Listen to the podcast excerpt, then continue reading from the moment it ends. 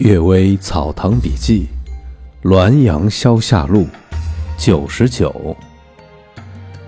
启梦得诗。东光人霍一书先生，雍正甲辰年中举于乡，后留至京师，未有成就，于是到吕仙祠中求梦，梦见神向他出示了一首诗，说：“六瓣梅花插满头。”谁人肯向死前修？君看皎皎云中鹤，飞上三台月九秋。到雍正五年，开始规定帽顶制度，他的铜盘六瓣恰如梅花，于是开始醒悟了这句诗的意思，私下以为仙鹤乃一品符，三台是宰相位，首句既应验，末两句也必然会应验。后来，他由中书舍人官职迁至奉天知府时，犯有过错，贬降军台，所在地叫做奎苏图，实际是第三军台。官文简省笔画，凡台都简写成了台字，就是一个是繁体字的台，简写成了简体字台湾的台，恰好符合诗中三台。又果然是过了九年才归来，在塞外期间，他自署别号叫云中鹤，是采用诗中语言。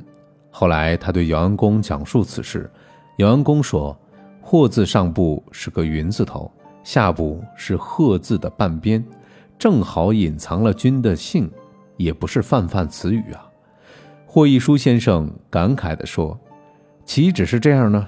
早年气盛，锐意进取。”自认为倾向之位可立即到手，终于导致颠簸挫折。由此看来，第二句诗是神对我的告诫，可惜当时没有深思，也没有悟出其中的含义呀。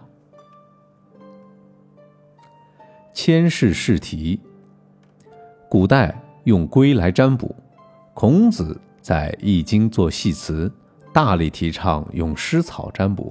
就是一种常见的野草，于是龟卜渐渐没人用了。火烛林中首先用钱卜代替湿卜，但是要投掷六次，还嫌繁琐。灵奇经中的卜法是掷一次便能成卦，但是排列起来也很麻烦。至于神祠中的签，一抽便得到卦辞，就简单多了。神祠都有签，但都不如关帝祠灵验。关帝祠的签。最灵验的是正阳门边的关帝祠，一年之中，从元旦到除夕一天之中，从凌晨到黄昏，始终朗朗的摇桶者不断，一个桶供不上，就预备几个桶，杂沓纷乱，转瞬之间便有各种情况，不但没工夫合验，也没工夫思考，即便是长了一千只手，一千只眼。也应答不过来，但所得到签都灵验的，好像当面推算出来的，这是什么原因呢？其中最神奇的是乾隆十七年的乡试，有位南方人在三月一日斋戒沐浴后祷告，请求透露试题，得到一签，上写道：“因你相看怪耳曹，舟中敌国笑中刀，藩篱坡破浑无事。”一种天生惜羽毛。这一年的考题《孟子》提示：曹交问曰：“人皆可以为尧舜，到汤九尺。”那一段应了第一句。《论语》题为：“夫子莞尔而笑曰：‘割鸡焉用牛刀？’”应了第二句。《中庸》题为：“中庸题为故天之生物，必因其才而笃焉。”应了第四句。这事儿真是不可以理解啊！某公孙屈传先生说，他的朋友曾经得了寒病，昏迷中只觉得灵魂飞升了出去，随着风到处飘荡。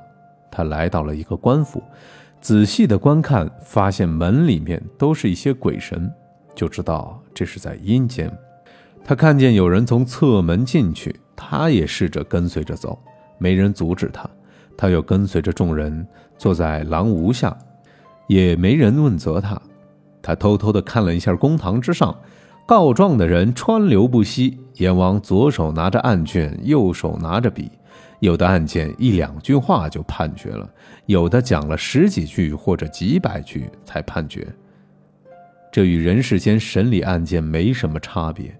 判决后，罪犯们被戴上手铐脚镣给带了下去，都服服帖帖的，没说二话。忽然，他看见一位前辈穿戴整齐的进来了，阎王请他坐下。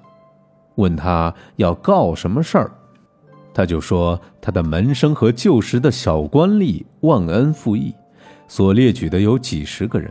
看样子他很气愤。然而阎王的脸色似乎不以为然。等他说完之后，便拱拱手说：“这些人到处奔走，互相排挤，狡诈万端。天下的道理是很鲜明的，他们终究要受到阴间的惩罚。”但是鬼神处罚他们可以，而你责骂他们却不行。种植桃李者得到果实，种植吉利的得到他的刺。你难道没听说过吗？你所赏识的大都是一些趋炎附势的人。你大势已去之后，又责怪他们，并且是用道义的原则，这就好像凿冰求火。你错了，为什么要埋怨别人呢？这个人于是怅然若失了好久，慢吞吞地退了下去。孙虚传的朋友与他是老相识，想上去问候一下，忽然听见有人在呵斥他。他回头去看的时候，却猛然之间惊醒了。